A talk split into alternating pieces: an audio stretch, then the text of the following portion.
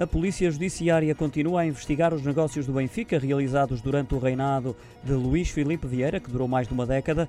Em análise estão os valores movimentados com as transferências de 21 jogadores e um treinador, num total de 135 milhões de euros essas uh, contas são notícias no Correio da Manhã.